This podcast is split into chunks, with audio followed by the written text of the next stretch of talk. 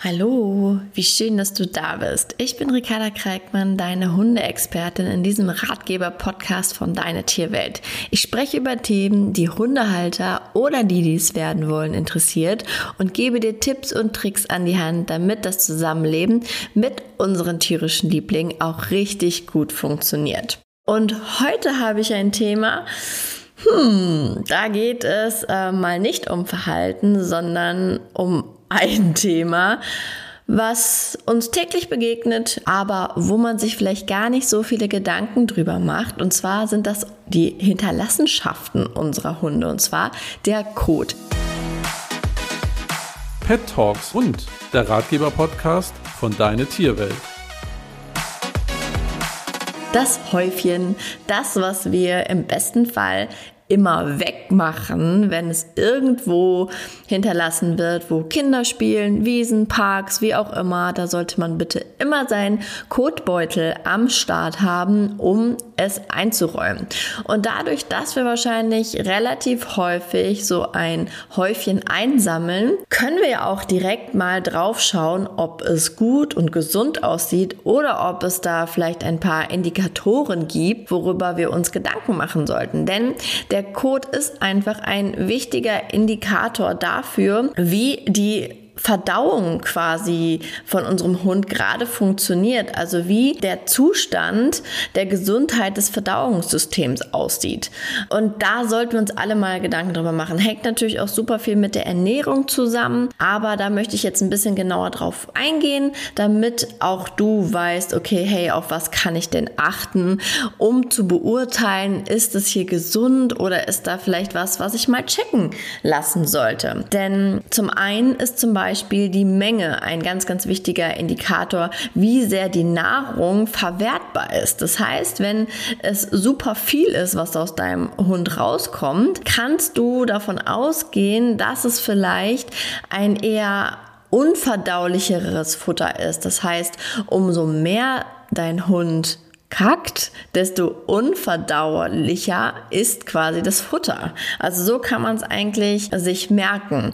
Wenn wir jetzt darüber sprechen wollen, okay, was ist denn dann viel oder was ist denn dann zu wenig? In der Regel sollte dein Hund ein bis zweimal am Tag einen Haufen machen. Öfter eigentlich nicht. Da kann man noch ein bisschen sagen, dass große Hunde häufiger einen Haufen machen als kleine Hunde. Wenn aber da dein kleiner Hund nur alle zwei Tage kackt, ist es auf jeden Fall zu wenig. Das heißt, man kann schon so sagen, auf jeden Fall ein bis zweimal am Tag sollte dein Hund sein Häufchen machen, aber bitte auch nicht unbedingt mehr. Das heißt, wenn dein Hund viermal am Tag seinen Haufen macht, ist es definitiv zu viel. Und hier auch nochmal, die Kotmenge ist ein Zeichen dafür, wie wertvoll das Futter für deinen Hund ist. Also, wenn dein Hund viermal am Tag einen Haufen macht, bitte, bitte hinterfrag mal das Futter.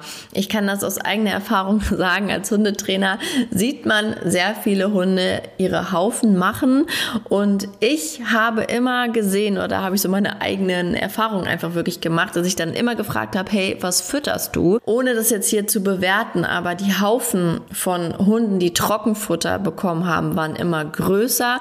Es war öfter und ich sehe es mittlerweile. So, wenn ich irgendwo spazieren gehe und ich sehe da Haufen, sehe ich genau, ob das ein gebarfter Hund ist oder ein Hund mit hochwertigem Nassfutter oder ob es ein Trockenfutterhaufen ist.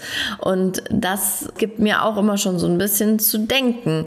Man möchte doch auch seinem Hund etwas füttern, was er gut verdauen kann. Bringt ja nichts, wenn ich da oben viel reinschmeiße in den Hund, er viel frisst und am Ende aber die gleiche Menge wieder rauskommt. Das heißt, da möchte ich dich einladen, auch einfach für dich nochmal drüber nachzudenken, ob das gut ist für deinen Hund, was du ihm gerade fütterst. Hier auch nochmal zu der Menge oder ähm, Zudem, wenn dein Hund zum Beispiel mal zweimal an einem Spaziergang sein Häufchen macht, häufig und das ist auch vollkommen normal, ist der zweite Haufen ein bisschen weicher, ein bisschen flüssiger, nicht unbedingt Durchfall, aber es ist auf jeden Fall ein bisschen weicher und das ist auch vollkommen okay und normal. Da brauchst du dir keine Gedanken machen, weil durch die Bewegung im Darm, durch das Laufen wird es auch schon mal ähm, ein bisschen weicher und deshalb musst du da nicht drauf achten oder keine Panik bekommen, wenn der zweite Haufen auf einem Spaziergang ein bisschen weicher ist. Der nächste Punkt ist das Aussehen was ich gerne mit dir besprechen möchte. Und zwar, der Code sollte fest in der Struktur sein und leicht.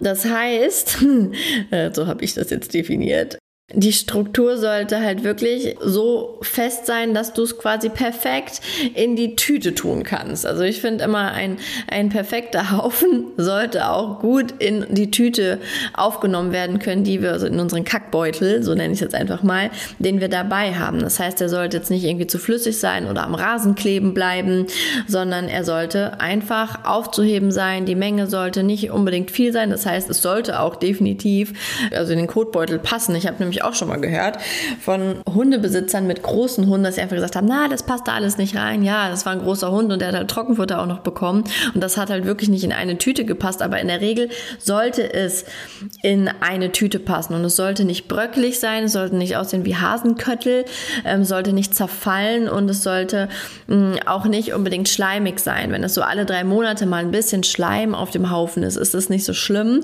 aber in, nicht jedes Mal. Und es soll auch wirklich wie so ein Haufen sein. Also wirklich am Stück und eine feste Struktur ist da einfach wichtig. Zum Geruch, da können wir auch mal drüber sprechen, ähm, weil häufig wird gesagt, boah, das stinkt dermaßen. Also eigentlich Hundescheiße auf Deutsch gesagt, das stinkt jetzt nicht bestialisch. Also es ist ein ein gesunder Kot oder Kackhaufen riecht jetzt nicht sonderlich schlimm, sondern man kann es aufnehmen. Also wenn ich jetzt von meinem Hund spreche, das riecht eigentlich so fast Kaum. Also klar, man riecht es, dass es jetzt nicht gerade Rosen sind, aber ich muss jetzt nicht den, den Beutel von mir einen Meter weghalten, weil ich es nicht ertragen kann. Also wenn ich den Beutel jetzt auf dem Spaziergang mit mir rumtrage, weil der Mülleimer ein bisschen weiter in der Ferne ist, dann stinkt das nicht bestialisch die ganze Zeit. Und ich habe jetzt nicht fünf Doppelknoten gemacht. Das bitte auch nochmal zu bedenken. Also wenn es richtig krass stinkt, dann sollte man sich da auch einmal Gedanken drüber machen. Noch ein Punkt, den wir da beurteilen können, ist einfach die Farbe. Und da habe ich dir jetzt ein bisschen was zusammengefasst, was die Farben so bedeuten. In der Regel ist es so ein dunkelgrau, dann ist auch alles cool. Aber wenn es so andere Farben hat, dann kannst du mal drüber nachdenken. Es ist übrigens auch vollkommen normal, wenn du dir schon die Farbe anguckst, dass manchmal einfach Stückchen drin sind, wie zum Beispiel so Möhren oder so. Das kann der Darm nicht ganz verdauen, dann ist es einfach ein bisschen stückig oder wenn da irgendwie Getreidereste oder sowas drin sind. Das ist auch vollkommen okay und das darf auch so sein.